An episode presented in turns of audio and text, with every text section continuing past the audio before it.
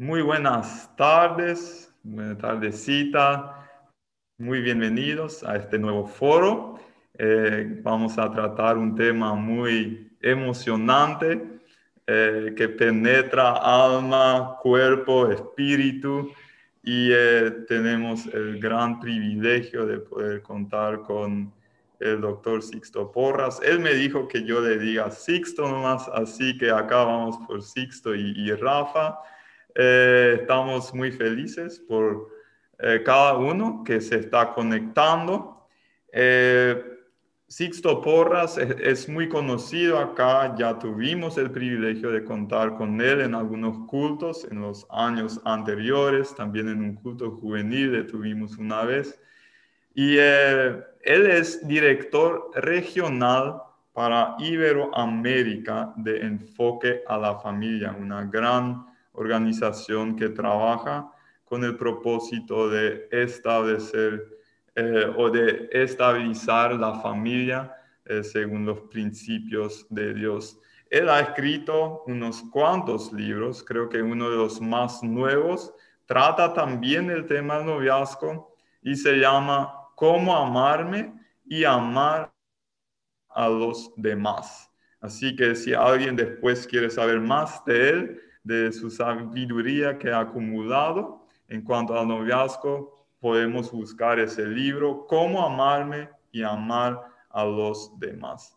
Les invito a que ustedes eh, comenten en el chat de YouTube, que nos hagan preguntas. Yo tengo unas cuantas preguntas muy buenas acá preparadas para eh, hablar con, con Sixto pero si tienes algún, algún deseo o, algo específico, si quieres saber algo más, no dudes en escribir acá en el, en el chat de YouTube y ahí estaremos atentos y en lo posible incluyendo tus preguntas también en nuestra conversación. Muchas gracias, eh, Sixto, por acceder a esta invitación. Sabemos que es un tema que que te, que te apasiona. Eh, también tuviste novia alguna vez. No sé si quieres eh, decir algo más acerca de tu persona antes de entrar en, en, las preguntas. Muy bien, muchísimas gracias. Qué honor estar contigo y con todos los jóvenes. Eh, siempre les recuerdo con mucho aprecio. Y efectivamente, todos en algún momento tuvimos ilusión, un sueño eh, y lo que hoy yo vivo lo soñé, lo, lo planeé, lo deseé y puse los valores cristianos delante de mí para guiar mi vida en cuanto al noviazgo. Es un tema muy interesante que creo que vamos a disfrutar mucho. Amén. Así es. Muy bien, la primera pregunta que tengo, Sixto, es la siguiente. ¿Qué necesita tener en cuenta un soltero al buscar una pareja adecuada? Muy bien. Déjame utilizar de ejemplo un, caso real en la Biblia eh, y es cuando Abraham envía a su criado a buscar esposa para su hijo Isaac. Él vio que ya su hijo estaba en edad para contraer matrimonio. Y en Génesis 24, 3 y 4 dice, no tomarás de esta tierra de Canaán donde yo habito una mujer para mi hijo Isaac, sino que irás a mi tierra donde vive mi familia y de allí te escogerás una esposa. Lo primero que un, joven necesita para tener claro eh, un soltero, para buscar pareja, es tener claro el perfil. Tiene que tener dos perfiles. Un perfil con quien nunca se casará, Abraham lo tuvo claro, no busques una mujer de Canaán, no busques a alguien que no conozca a Dios, no busques a, a alguien que sea celoso en extremo, no busques a alguien que sea violento, no busques a alguien que sea egoísta, no busques a alguien que maneje mal sus finanzas, no busques a alguien que te agreda. Si usted tiene claro esto, es importante que usted también construya la lista propositiva, la lista positiva. Número uno. Número dos, todo lo que esperes recibir de otra persona, asegúrate de tenerlo tú mismo. Entonces, tienes que buscar a alguien que pueda, pueda tener valores claros, concepto de familia como el tuyo, te, ame a Dios como vos amas a Dios y pueda, puedan los dos combinar proyecto de vida. Entonces, ¿qué necesita tener en cuenta un soltero? En tercer lugar, haber alcanzado la madurez necesaria para establecer un vínculo de noviazgo. Por ejemplo, a chicos menores de 15 años, yo no les recomendaría establecer una relación de noviazgo, porque el noviazgo implica un nivel de compromiso, de fidelidad, de lealtad. Y antes de los 15 años estás despertando hormonalmente en, atracción y eso es correcto. Entonces, conoces chicas, conoces chicos que te gustan, que te agradan, conócelos, porque voy a poner una frase que te puede servir. Te enamoras de un cuerpo, pero te casas con un carácter. Entonces tienes que haber desarrollado la habilidad de discernir bien, porque el cuerpo puede fascinarte, pero luego puede sorprenderte el carácter. Entonces, si, si no es antes de los 15, ¿Cuál sería la edad más o menos? ¿Hay una edad así estándar que, que, se puede dar, doctor? Eh, no, no, no hay una edad estándar. Los padres, algunos padres lo establecen. Por ejemplo, o, algunos padres dicen, ¿sabes qué? Tú puedes tener novia o novio después de los 15 o después de los 18. Después de los 18 es una edad conveniente. ¿Por qué? Porque usted ya se conoce a usted mismo. Y es importante que vos tengas claro que antes de buscar una persona eh, para establecer un vínculo de noviazgo, eh, hayas alcanzado la madurez necesaria para elegir inteligentemente en el amor. El enamoramiento, que es la primera parte del amor, tiene una característica. La característica de la primera parte del amor es que es, nos lleva a la idealización, me lleva a soñar con esa persona que yo me imagino, de la cual yo puedo enamorarme pero tiene un problema, distorsiona la realidad debido a que yo no me enamoro de la otra persona real, sino que me enamoro del ideal que tengo de esa persona. Entonces yo tengo que haber alcanzado primero una madurez intelectual, emocional, una madurez espiritual para poder elegir inteligentemente en el amor. Y esto es clave. No ocurre antes de los 18 años. Entonces, cuando te enamores, en lugar de decir, yo quiero tener, yo quiero tener una relación de noviazgo, conoce la persona, acércate, sean amigos. El secreto de entender el amor es que, aunque la primera parte del amor inicia con el enamoramiento, al final, durante el matrimonio, tenemos que llegar a terminar siendo los mejores amigos. Por lo tanto, en lugar de ir hasta el final, inicia con eso.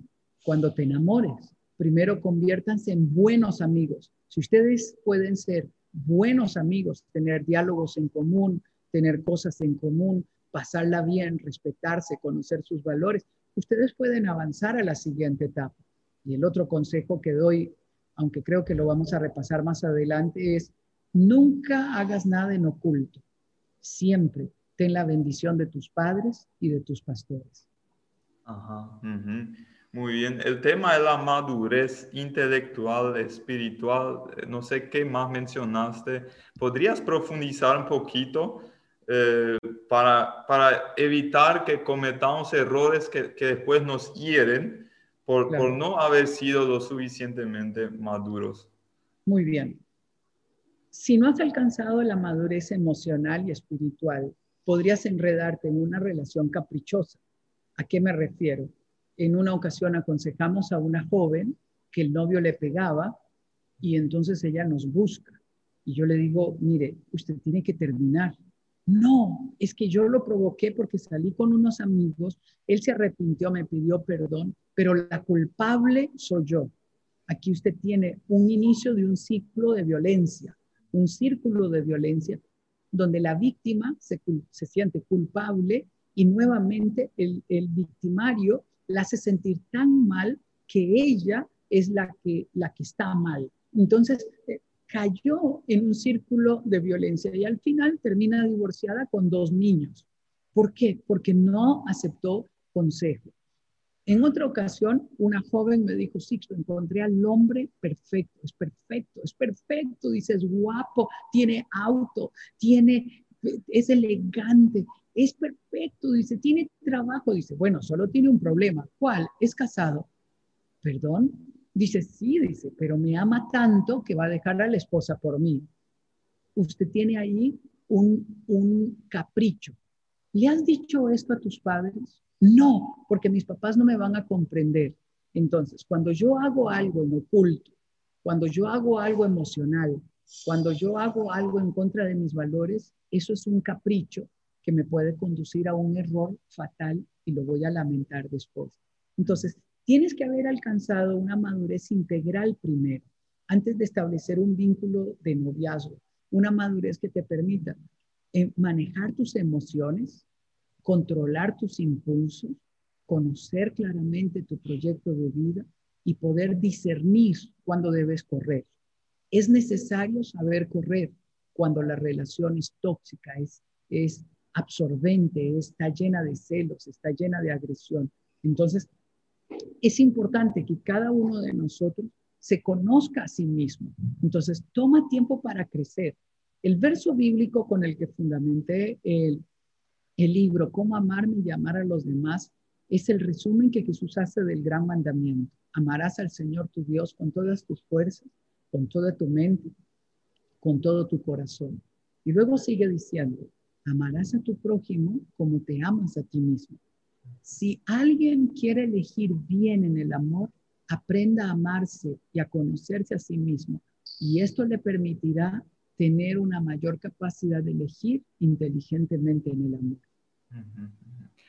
Y, entonces, una vez entrado en el iniciado el noviazgo, ¿cuánto tiempo es razonable eh, estar en el noviazgo antes de casarse? Por eso no recomiendo iniciar una relación de noviazgo tan temprano, que se tenga que extender mucho tiempo antes de casarse. Eh, yo no recomendaría que un noviazgo supere los tres años. Eh, más de eso puede convertirse en una rutina donde despierta inseguridades, pero no deben de casarse sin haber alcanzado lo que hemos llamado la madurez integral, una madurez espiritual, emocional, intelectual y al mismo tiempo de estabilidad económica que les permita a ustedes construir algo sólido. Para esto es necesario que ustedes busquen consejo, el consejo de sus pastores, el consejo de sus padres y puedan leer libros que les instruyan a ustedes sobre cómo prepararse para el matrimonio. Aquí voy a confesar algo personal. Helen y yo nos casamos en un año. Éramos amigos de mucho tiempo, pero cuando yo encontré a Helen, yo supe que era ella. De muchas formas supe que era ella. Y nosotros, yo tenía claro y ella tenía claro lo que queríamos construir. Ella solamente tenía 21 años, yo tenía 25, yo estaba empezando en el ministerio si yo me devolviera en el tiempo, ¿lo hubiera hecho así? No. Yo hubiera recibido, hubiéramos recibido más sesiones de consejería que nos preparara mejor. Voy a hablar de otro de mis pecados, pero no le cuenten a nadie, este es un secreto entre nosotros. Cuando nosotros nos casamos, yo estaba entrando en el pastorado y mi mamá me dijo, tu salario es muy poco, no te va a alcanzar para usted casarse. Venga a vivir a, esta, a la casa de sus papás yo, yo soy de provincia, ¿no? De una colonia, por decirlo así, y yo había ido a la ciudad a estudiar. Entonces mis papás nos habían construido una casa en la ciudad para los estudiantes. Y esa casa casi nadie venía, solo estábamos yo principalmente y otro hermano. Pero luego que yo le dije a mamá, eh, oh, gracias mamá y papá, dice, no, les vamos a dar el cuarto grande, ustedes van a la casa, y era el anhelo propio de mis papás, es decir, bueno, pero no el concepto bíblico. Entonces, Helen y yo nos vinimos a vivir a la casa de mis papás. Cuando vinimos de la luna de miel, una hermana que estaba en Minnesota se quedó, el otro hermano vino a estudiar, mis papás venían cada fin de semana. Para mí era normal vivir en esa casa porque eran mis papás y mis hermanos. Para Helen era una cosa incomprensible. Y todo, todo iba más o menos hasta que un día estábamos acostados en la siesta y mi hermana entró sin tocar la puerta y dice, llévame a la universidad. Y yo le dije a mi hermana, no puedes entrar sin tocar la puerta. Ella me mira y dice, pero ¿por qué no? Somos hermanos, yo puedo entrar sin tocar la puerta. En ese momento yo comprendí que había cometido un error. Conste, yo era pastor, supuestamente yo sabía, Por eso te lo estoy advirtiendo. Si tú no ganas lo suficiente para ir a pagar un apartamento, no estás listo para casarte. Si tú no tienes claro los principios para establecer un vínculo saludable, no estás listo para casarte. Si no estás listo para establecer la independencia de tus padres, no estás listo para casarte. Y voy a confesar lo más cruel. Lo más cruel fue que cuando fui a hablar con mi mamá, yo le dije, mamá, eh, casi seis meses después de habernos casado, nos vamos a ir a alquilar un apartamento. Ella me mira y se enoja y me dice, tú eres un hijo malagradecido. Y, y se resintió conmigo. Mira bien esto, ¿ah? Quiere decir que mis papás no estaban listos, ni siquiera ellos estaban listos para que yo me casara. Yo tenía que haber preparado ese ambiente desde antes, mostrando madurez para poder establecer la independencia de mis padres. Y Helen y yo comenzamos a vivir después de seis meses de casados nuestro idilio, nuestro, nuestro momento más nuestro, era nuestro, con recursos muy limitados. Luego de tener todo lo que queríamos ahora, estábamos con nuestro salario, eran recursos muy limitados, pero Dios habló a mi corazón y me dijo, mientras vivas bajo el techo de tu papá, te bendeciré a través de ellos. Pero ahora que te has casado, pruébame. Si tú te vas de tu casa, yo te daré casa. Y yo puedo decir algo. Dios respalda el matrimonio cuando lo haces conforme a sus principios. Entonces, ¿Qué debe hacer un noviazgo para prepararse lo mejor posible para el matrimonio? Muy bien, esta es una excelente pregunta y los quiero llevar a Génesis 24, 15 al 21. Entonces, el criado, mira lo primero que hace, comenzó a orar. Si ustedes me dicen que deben prepararse, así, comenzó a orar y oró así, Señor Dios de mi amo Abraham, te ruego que hoy me vaya bien. Pon los planes en las manos de Dios. Permite que la joven a quien le diga, por favor, baje usted su cántaro para que yo tome un poco de agua y que me conteste, tome usted, y además le daré agua a sus camellos, sea la que tú has elegido para tu siervo Isaac. Así estaré seguro de que tú has demostrado el amor que le tienes a mi amo. Déjame darte varias recomendaciones para saber si ustedes están listos. Número uno, oren. Pidan confirmación a Dios. Número dos, vayan por lo menos a ocho citas de consejería. Entre más citas de consejería prematrimonial ustedes vayan, más y mejores fundamentos se están poniendo para la estabilidad del matrimonio. Las estadísticas dicen que el divorcio disminuye cuando usted asiste a por lo menos ocho citas de consejería. Número tres, comiencen a leer libros del amor en el matrimonio, no en el noviazgo porque el amor en el matrimonio es diferente al amor en el noviazgo. Entonces, ¿qué, ¿en qué consiste el matrimonio? ¿Dónde, eh, cómo resolver nuestras diferencias? ¿Cómo comunicarnos? ¿Cómo conocer la química del hombre y de la mujer para tener un buen complemento entre nosotros? Lean libros de matrimonio. Comiencen a diseñar el tipo de hogar que ustedes quieren tener. No hablen solo de la boda, el fotógrafo, el video, la luna de miel. Eso está bien, pero tienen que invertir más tiempo en construir el modelo de familia que ustedes quieren tener. Dos preguntas cruciales ahí. ¿Qué vamos a llevar a nuestra boda, a nuestro hogar? ¿Qué nos gustaría vivir? La segunda lista es, ¿qué nunca nos gustaría vivir en nuestro hogar? Entonces ustedes tienen que observar familias. Y termino, Reúnanse con matrimonios que ustedes admiran. Díganle a este matrimonio y al otro matrimonio que admiran. ¿Podrían darnos un almuerzo, un café, un mate, un tereré para poder preguntarles cómo es que ustedes edifican su hogar? Entonces ustedes van a enriquecer su criterio de cómo edificar su hogar. Y es clave que ustedes entiendan que tienen paz aquí en el corazón. Si hablamos de qué hacer para prepararse para el matrimonio, ¿cómo, ¿cuánto tiempo más o menos es recomendable, o sea, hablando de porcentajes, eh, pasar a, solas, cuánto tiempo con amigos, cuánto tiempo con la familia, o, ¿qué, qué sería más o menos lo ideal? Muy bien.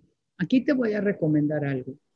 Si tú quieres conocer a tu novio, a tu novia, habla con los suegros, habla con la mamá de ella, habla con la mamá de él, habla con el papá, conócelo a través de los hermanos, pero sobre todo a través de los padres, porque ellos te revelarán cosas de su carácter y de su personalidad que a nosotros nos es difícil evidenciar cuando estamos juntos. ¿Por qué es importante tener una relación inteligente con los padres? Porque cuando tú te casas con esa persona, también te casas con esa familia. Otra vez, cuando tú te casas con esa persona, también te casas con esa familia. Entonces tienes que conocer la familia porque de una u otra manera esto va a influenciar tu vida y te va a permitir a ti, conociéndola, elegir bien.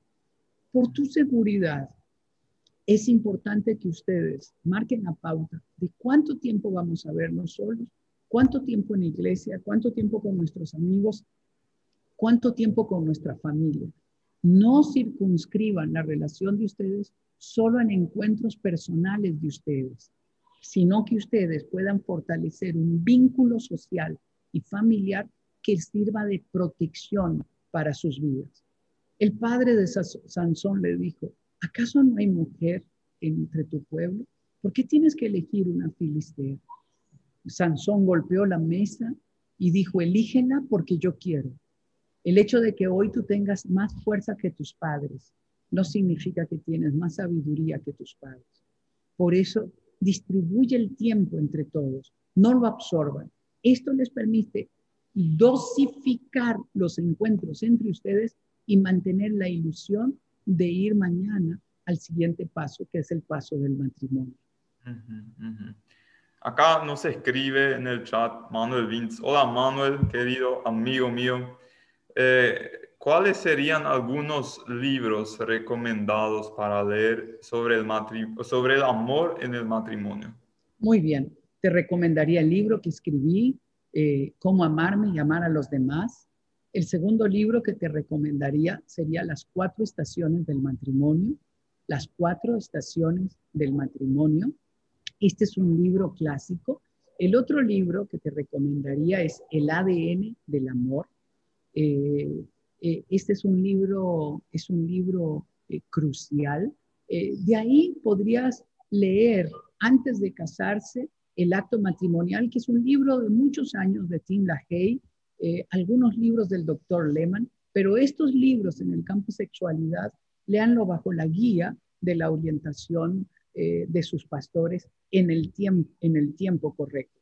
Esos libros, con esos libros estaría bien. Hay otro libro, por ejemplo, Lo Prometo, eh, que es un libro extraordinario que habla sobre sobre el amor y el perdón, cómo manejar los conflictos en el matrimonio. Pueden ver varias series de videos que están en el app de Enfoque a la Familia. Vayan a sus aplicaciones móviles y bajen el app de Enfoque a la Familia y vean las series de matrimonio.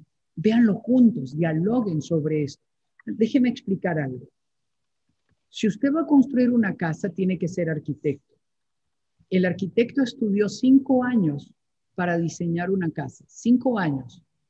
El arquitecto llama a un ingeniero civil para conocer algunas dimensiones de fundamento. Llama a un ingeniero eléctrico para establecer los cálculos eléctricos. Cada uno estudió cinco años para ser un profesional. Si, si ellos lo cuando ellos lo hacen, lo llevan al gobierno para que el gobierno lo revise y lo apruebe los planos.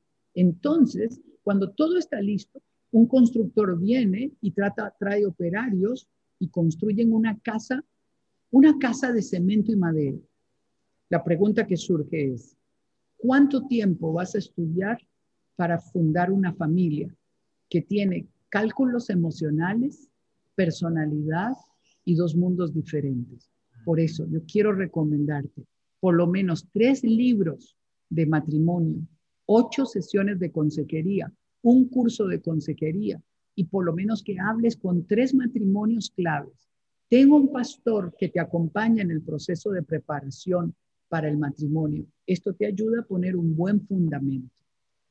Ajá, Mencionaste eh, eso de leer acerca de la sexualidad en el tiempo correcto.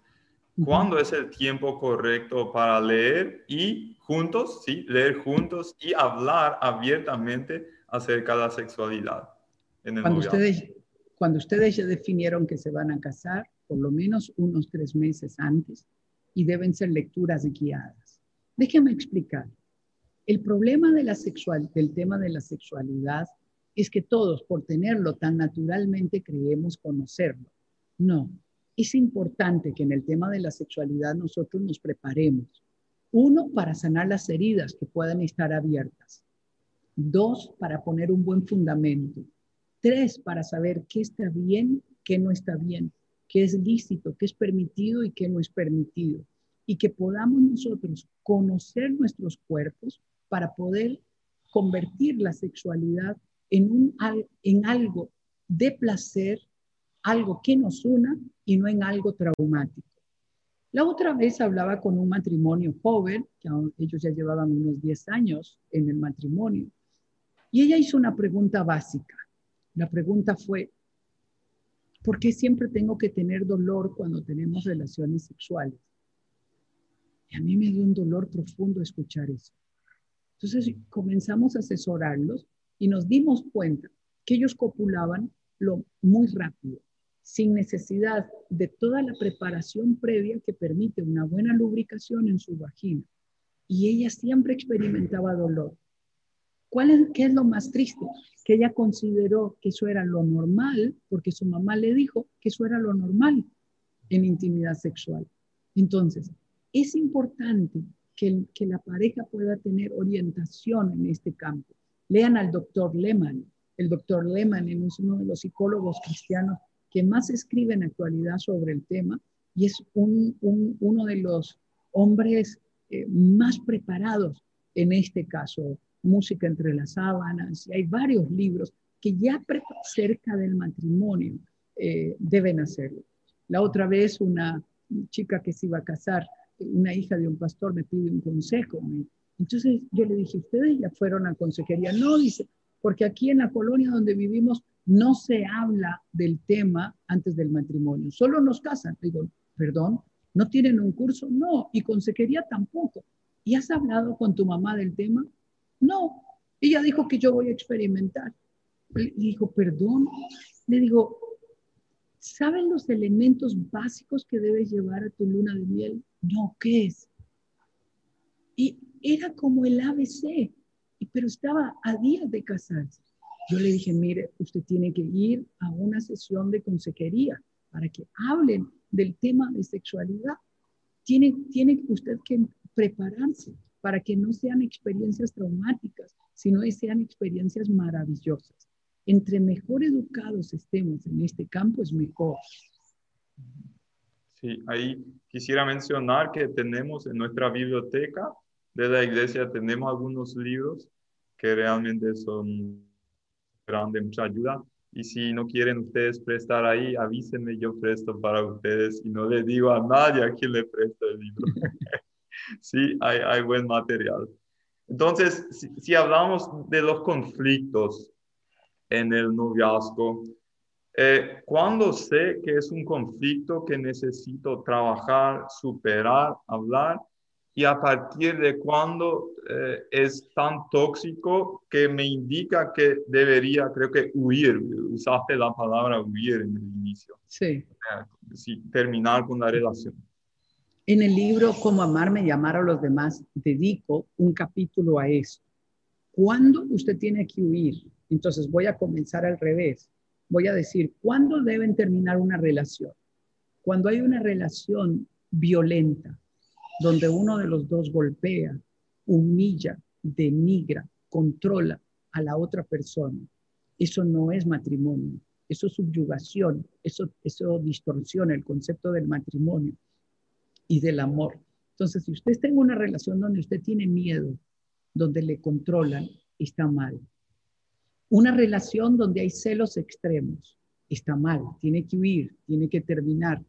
Eh, eh, usted no puede ser parte de ese grupo musical de la iglesia porque ahí están muchos muchachos guapos y yo me lleno de celos y entonces usted no puede ser parte del equipo de voleibol del colegio porque a mí me parece o usted no puede ser parte de ese grupo de amigos porque ahí están esos chicos y a mí no me parece, ahora usted es mi novia. Perdón, noviazgo no significa pertenecer. Es una relación de dos personas maduras que se conocen, se aman a sí mismos y caminan juntos en una misma dirección a partir de la confianza, el respeto, la aceptación y la admiración. Y eso es clave entenderlo.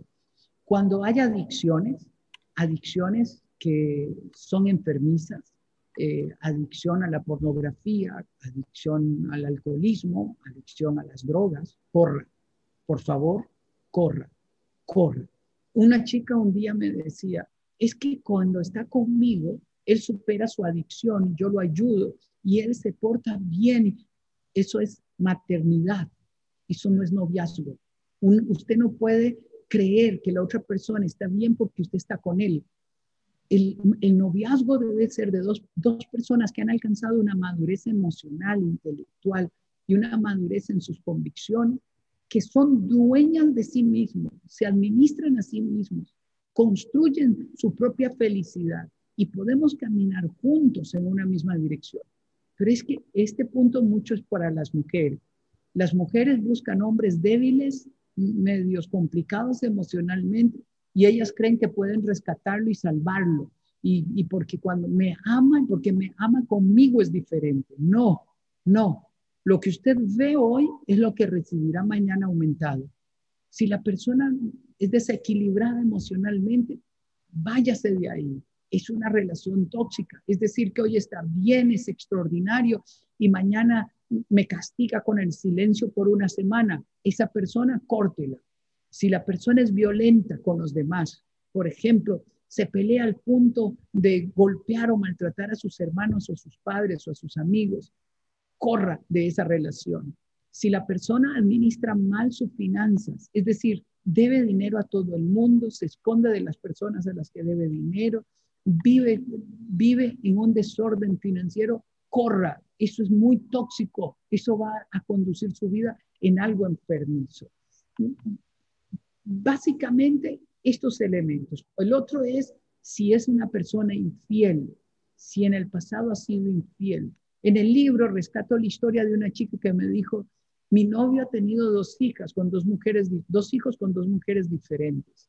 Él me ama tanto, me atiende súper especial, pero no atiende, ni ve, ni provee para sus hijos. La pregunta es, ¿me ama? No, es un experto conquistador, pero amar y ser responsable en cada área de su vida.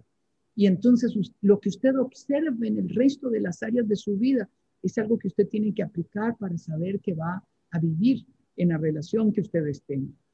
Los otros elementos que uno debe de entender, cuando sabemos que vamos bien, cuando logramos ser amigos, cuando nos respetamos mutuamente, cuando me siento orgulloso de presentarle como mi novia, cuando se siente orgullosa de presentarme como su novio, cuando mis padres, mis pastores y mis amigos sienten paz en su corazón. Si ellos sienten paz, esa es una buena señal. Cuando usted hace un análisis de sus, un análisis de sus cosas de carácter y de personalidad y dice, yo puedo vivir con él, a pesar de sus defectos, puedo vivir con él, porque la persona perfecta no existe. Pero cuando usted encuentra esa persona con quien usted compagina su proyecto de vida, tienen que tener proyectos de vida que compaginen y no que se complementen y no que son opuestos. Por ejemplo, en una ocasión aconsejé a un joven con su novia, preciosos los dos, chicos elegantes, bellos, buenos cristianos, comprometidos. Él soñaba con ser misionero en el África y andar todo como un hippie en el África, evangelizando y, volando, mm, mm, eh, em, cruzando montañas. Ese era su sueño. Y le digo, ¿y tu sueño? Dice, no, mi sueño es ser, llegar a la gerencia general de la empresa donde trabajo. Tacones altos, maquillaje, vestidos finos. Ese era el perfil de ella. Y yo les dije, miren chicos, ustedes son extraordinarios, pero deben terminar. ¿Pero por qué? Y lloraban los dos. ¿Pero por qué? Porque sus mundos son totalmente opuestos. Y ustedes van a lastimarse si están juntos. Eso quiere decir que ustedes tienen que compaginar proyectos de vida.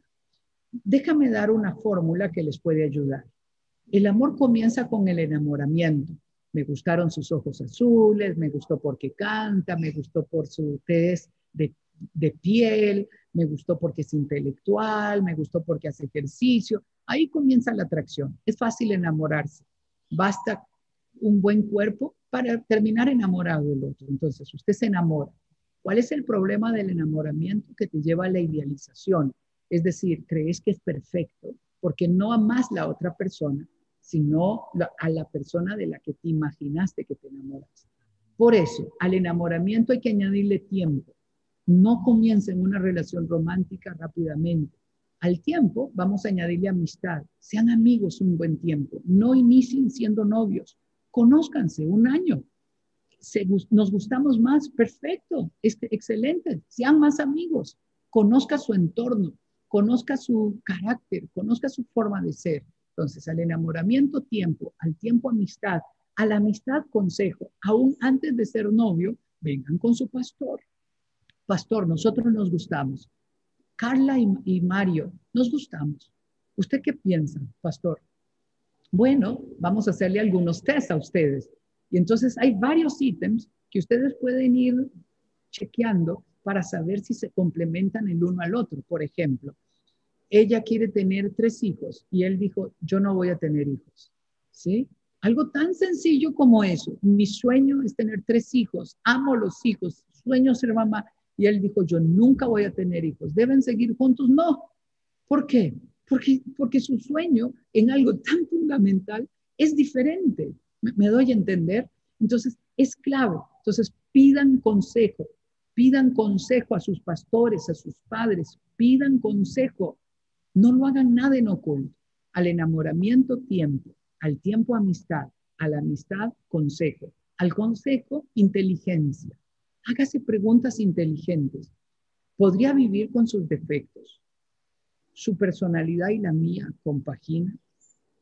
Me siento orgulloso de presentarle como mi novia a mis padres y a mis amigos. Me veo compartiendo mi vida con él el resto de mi vida o como me dijo una chica una vez, tengo un novio, pero es un mientras tanto. Entonces yo le dije, perdón, sí, dice, yo sé que él no es para mí, pero es un mientras tanto. Yo le dije, ten cuidado porque puedes terminar casada con un mientras tanto. Dicho y hecho, dos años después terminó casada con un mientras tanto. Y con el tiempo terminaron divorciándose. Tenga cuidado. Entonces, usted tiene que añadir en el libro de Cómo amarme y amar a los demás, un capítulo, resalto la lista que una joven de 18 años escribió sobre con quién me gustaría casarme, que su proyecto de vida y el mío compaginen, que sea una persona que tenga un espíritu de superación, educado, que tenga buenos modales, que sea responsable, que sea creativo, que sea fiel. Usted me dirá, pero eso es ideal. Mire, si usted no, es un 100, no baje el estándar busque un 100. Y termino. Recuerde, al enamoramiento añádale tiempo para conocerse. Al tiempo añádale amistad. A la amistad añádale consejo. Al consejo, preguntas inteligentes. Y a las preguntas inteligentes, discernimiento. Termino con este punto. Jueces 16 habla de Sansón.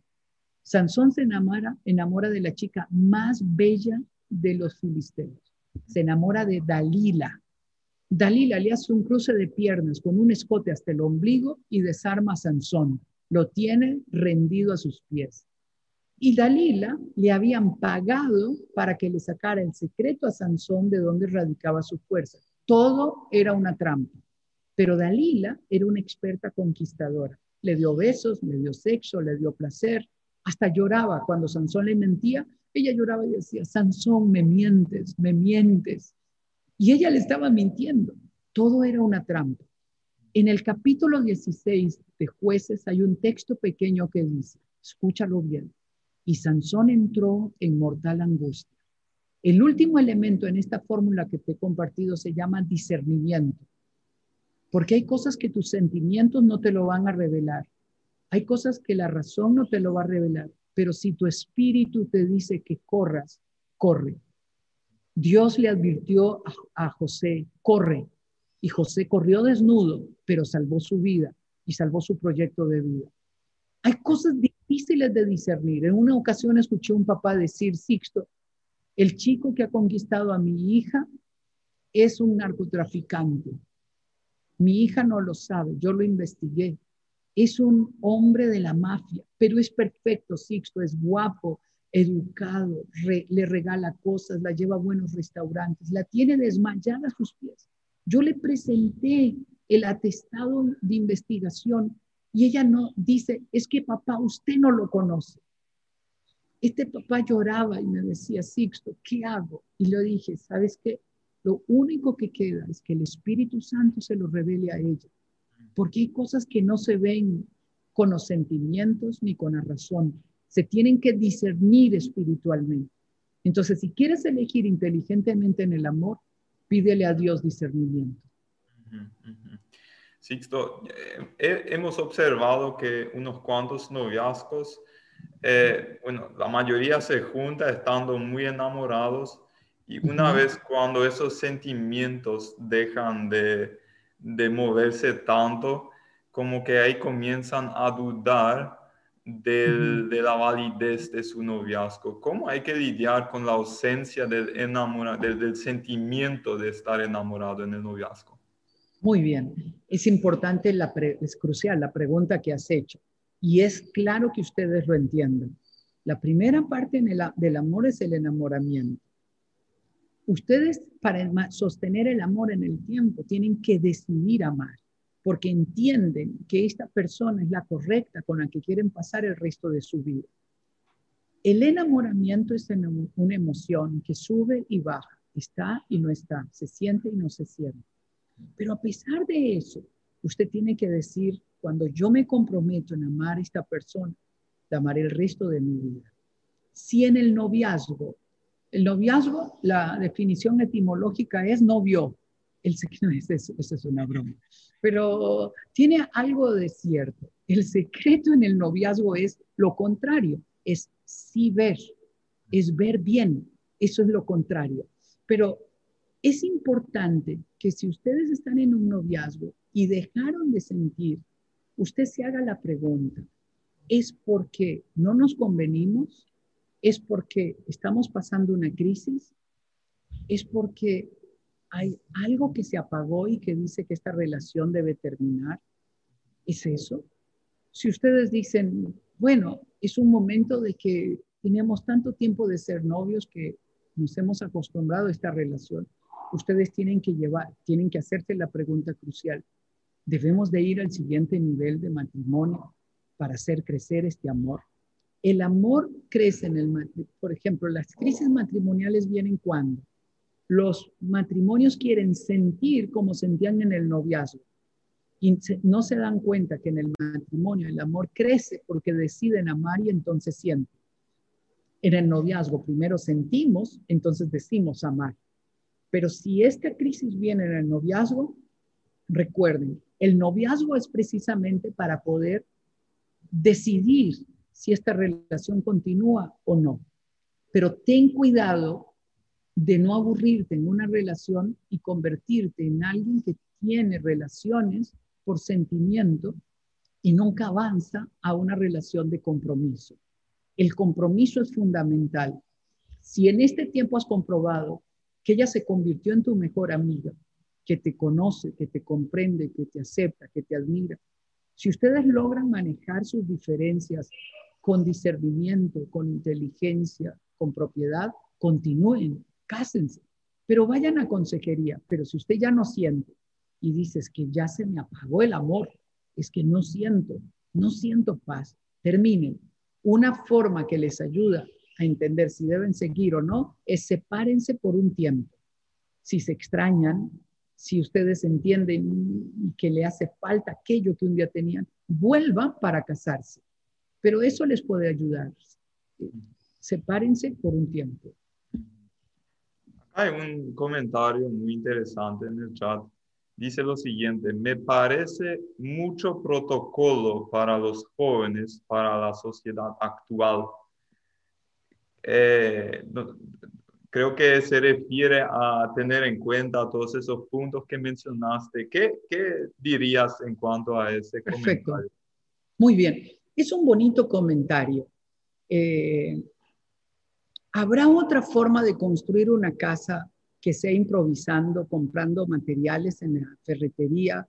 Ay, a mí me parece mucho protocolo pasar por un arquitecto, un ingeniero. Yo voy a ir a la ferretería, yo tengo experiencia, voy a comprar los materiales y yo mismo voy a construir mi casa. ¿Te parece mucho protocolo que, un arquitecto diseñe tu casa? Ok, con mucho más razón quiero decirte, si tú improvisas en el amor, estás destinado al fracaso.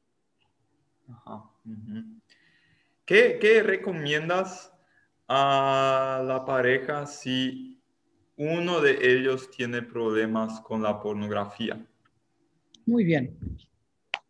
La pornografía es algo que va a distorsionar su capacidad de pensar correctamente en el campo de la sexualidad. Número uno. Número dos, la pornografía va a abrir una puerta ineludible a la infidelidad, porque ya hay una infidelidad emocional, una infidelidad virtual que es igual que una infidelidad eh, física. Es decir, eh, entonces, si una pareja se da cuenta que uno de los dos está en, pornografía, yo le recomendaría que busque ayuda inmediatamente, que se someta a un plan de consejería.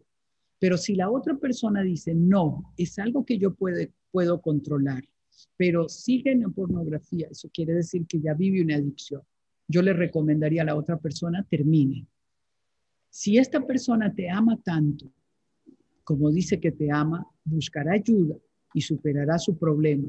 Cuando él o ella lo haya superado, entonces tú estarás lista para entender que has encontrado una persona madura, capaz de superar sus adicciones. Pero si ustedes no lo superan hoy, si no lo superan hoy ustedes, están destinada a vivir con un infiel mañana, con un potencial abusador mañana. Alguien puede decir, pero es que la pornografía no siempre te convierte en un abusador. No, no necesariamente te convierte en un abusador. Pero, pero la pornografía está comprobado científicamente que abre la puerta a una adicción. Y el problema de la adicción es que es creciente, es no solamente creciente en cuanto al deseo de buscar, sino creciente en cuanto al nivel de pornografía. Por lo tanto, ninguna adicción debe subestimarse en una relación de noviazgo. Recuerda, el noviazgo es una relación para ver, porque te enamoras de un cuerpo lleno de ilusión, pero te casas con un carácter. Y mañana no puedes decir que te estafaron, porque las cosas que usted ve hoy van a crecer mañana, van a dimensionarse más mañana. Por eso hemos dicho que el enamoramiento hay que añadirle inteligencia. El amor piensa. Eh, Sixto, bíblicamente entendemos que en el noviazgo, el noviazgo no es el lugar para tener relaciones sexuales, sino el matrimonio. ¿Por qué eso es importante? esperar las relaciones sexuales hasta el matrimonio. Déjame explicarte algo. Las relaciones sexuales tienen una revelación de misterio tan profundo que Dios dice que llegamos a ser una sola carne con la otra persona. Es crucial. Científicamente hay un registro que dice que cuando usted tiene relaciones sexuales con una persona, usted se une no solo con esas personas, sino con todas las personas con las que ha tenido relaciones sexuales anteriormente. Es importante que uno entienda que hay un misterio no comprendido, no analizado y que sigue siendo más profundo de lo que nosotros imaginamos. La mayoría de las personas que en el noviazgo están teniendo relaciones sexuales, yo tengo que decirte, en un 90% no terminan juntas, terminan porque apagan una magia que debería ser encendida en el momento del matrimonio y comienzan a centrar la relación en el placer más que en conocerse. Eso significa que ustedes en lugar de crecer en amistad, en el conocimiento mutuo, en el dominio propio, ustedes van a crecer en una relación de complacencia, de puro placer. Y esto va a distorsionar la relación. Es decir, ustedes pasarán buenos momentos de placer, ustedes pasarán buenos momentos de encuentros físicos, pero no se conocerán, no se llegarán a, conocer. Te doy otras razones. Si tú no puedes contenerte con la persona que amas, ¿quién dice que tú serás fiel cuando estén casados? Una prueba de tu fidelidad es que logres respetar a la mujer que dices amar hoy. Estaba en un país, en Colombia, vamos a decir. Hablé de este tema. La chica llegó en la noche llorando y me dijo, yo lo amo. Yo pensé que él me amaba. Yo le dije, ¿sabes qué? Si nosotros nos amamos, no vamos a tener más relaciones sexuales hasta casarnos. Entonces ella, él me dijo, usted sabe que yo no puedo vivir sin sexo. Allá usted, entonces terminamos. Ella llegó deshecha. Entonces yo le hice algunas preguntas para que lograra analizar lo que acababa de vivir. Observa lo que te está diciendo tu novio. Usted sabe que yo no puedo vivir sin sexo. Entonces, terminamos. Lo que te está diciendo es, si usted y yo seguimos y nos casamos y un día usted sale de viaje o yo salgo de viaje, a los cinco días te voy a llamar y te voy a decir, recuerda que le dije que yo no podía vivir sin sexo.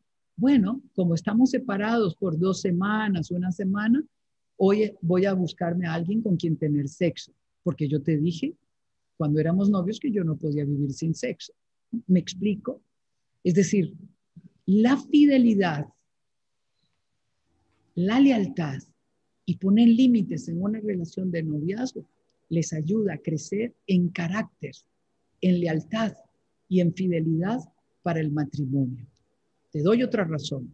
Toda relación sexual puede convertirlos en padres. ¿Estás listo para traer un bebé al mundo siendo novios? ¿Estás listo intelectualmente? ¿Estás listo socialmente? ¿Estás listo económicamente? ¿Estás listo para dar la bienvenida a tu hijo? Siendo novios. Entonces la pregunta que tienes que hacerte es, ¿cuándo me gustaría traer mis hijos al mundo? Porque toda relación sexual tiene esta posibilidad. Toda, esta, toda relación sexual tiene la posibilidad de concebir un hijo. Cuando tengas relaciones sexuales con alguien, aunque tengas protección o lo que sea, tienes esa posibilidad. ¿Estás listo para convertirte en padre? Termino diciéndote, nunca hagas algo que te produce vergüenza. Nunca hagas algo que tienes que ocultarte para hacerlo. Y nunca hagas algo que podría tirar por la borda tu proyecto de vida. Entonces, ¿cómo eh, lidiar exitosamente con las tentaciones sexuales en el noviazgo, mm. porque está la atracción. Claro, es una extraordinaria pregunta. establezcan límites. ¿Cuándo nos vemos? ¿Dónde nos vemos? ¿Hasta dónde llegar? ¿Y cuándo detenernos? Hablen del tema. Pongan a Dios en el centro. ¿Cuándo nos vemos? ¿Dónde nos vemos? con besos, caricias y abrazos, hasta dónde llegar. ¿Qué es correcto? Escuchen su conciencia. Escúchense a ustedes mismos. Son solo ustedes dos. Ustedes tienen que decidirlo. Pongan a Dios en el centro. Tómense de la mano, oren. Número uno. Número dos, siéntense con sus pastores. Dígale, pastor, ayúdenos a definir el límite. ¿A dónde llegar? ¿Cuál es nuestro problema en el campo de la sexualidad? Que nunca hablamos estos temas con nuestros padres y no hablamos estos temas con nuestros pastores. Entonces, cada quien lo maneja a su sano criterio. ¿Y quién los educa? La Internet, la Hollywood. ¿Quién te está educando? El punto está en que todo lo que usted siembre, usted cosecha. Usted tiene que aprender a entender que si usted pone un buen fundamento hoy, tendrá un buen fruto mañana. En una ocasión conocí a alguien que estaba muy cercano, era muy promiscuo él, y llegó a tener hijos, ocho hijos con cinco mujeres. Entonces yo le pregunté un día que lo vi, yo le dije, ¿por qué vos sos tan promiscuo? Y él me mira y dijo, ¿qué culpa tengo yo de ser tan guapo? Esa fue su respuesta. Han pasado más de 30 años. ¿Quién es él? ¿Dónde está? ¿Qué ha logrado? ¿Con quién se casó? ¿No tiene nada? ¿Tiene una vida inconstante? ¿Tiene hijos por todos lados que algunos lo aman y posiblemente otros lo odian? ¿Quién es él? La pregunta que surge es, ¿a dónde quieres llegar? Nunca juegues con algo que es sagrado. Pon límites para que te conduzca al camino correcto. Admira personas, admira familias. Hoy yo tengo el privilegio de ser papá y abuelo. Lo que hoy vivo lo soñé a tu edad, a los 18 años, a los 15 años. Yo caminaba por la universidad soñando el día que caminara con mis hijos por la universidad. Yo puedo elegir mi camino, pero tengo otro amigo que él jugó con el sexto y con el alcoholismo. Muy inteligente. Entramos juntos a la universidad. A él le dieron beca para, era tan inteligente que le pagaban para estar en universidad. Pero los malos amigos lo influenciaron al punto que el alcohol se convirtió en su vicio. A los 40 años, él era un indigente en, los mercados y comía de la comida que las personas votaban habiendo tenido la posibilidad de haber sido un gran empresario y haber tenido una familia exitosa. Pero él decidió entregarse a los placeres de este mundo.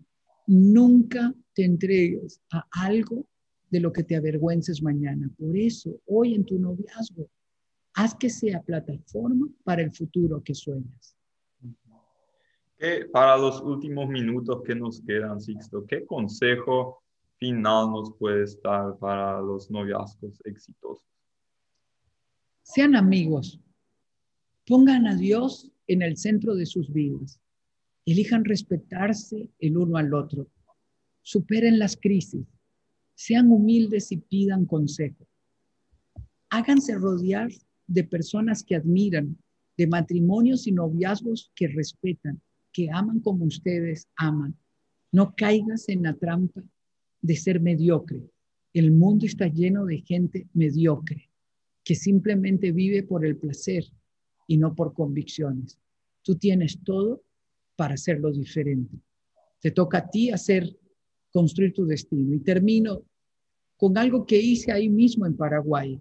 Un día hablando a dos mil jóvenes sobre el tema de sexualidad, a un grupo de entre 14 y 16 años les dije, escribe una carta a tus hijos todos me volvieron a ver. Llega a casa este día, enciérrate en tu habitación, escribe una carta a tus hijos y dile, tenía 14 años cuando te amé. Me prometí a mí mismo que no te traería a este mundo antes de tiempo. Le pedí a Dios que pudiera elegir la persona correcta para convertirse en tu madre o en tu padre, que nacieras cuando hubiese consolidado un buen hogar Guarda esta carta en lo más preciado de tu vida, en tu computadora, en tu celular. Repásala muchas veces. Y ahora imagínate, cuando pasen los años, estés en el hospital y tu hijo esté naciendo y que saques tu carta, la que has impreso, o la saques de tu celular y le leas la carta. Tenía 14 años cuando te amé. A los tres días, un joven de 14 años me escribió y me dijo, yo estuve ahí en esa conferencia. Llegué a mi casa y escribí la carta a mi hijo.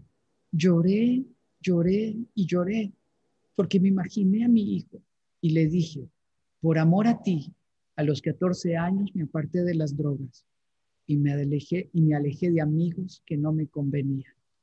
Te amé a mis 14 años. Gracias porque ahora he perfilado mi vida en función de mi sueño. Un día leeré esta carta a mis hijos. Qué poderoso mensaje, ¿no? Pensar a largo plazo cuáles serán las consecuencias eh, en 10, en 15, en 20 años de todas las decisiones que estoy tomando ahora en este momento. Muchísimas gracias, Sixto, por compartir. Eh, estoy muy seguro de que será de muchísima ayuda para mucha gente, para muchos jóvenes. Y eh, les invito a compartir el link de, de, esta, de este foro porque le puede servir a muchas personas. Y sí, le deseo a cada uno que estuvo atendiendo acá atentamente que disfruten del fin de semana que está en pañales. Que Dios les bendiga a todos.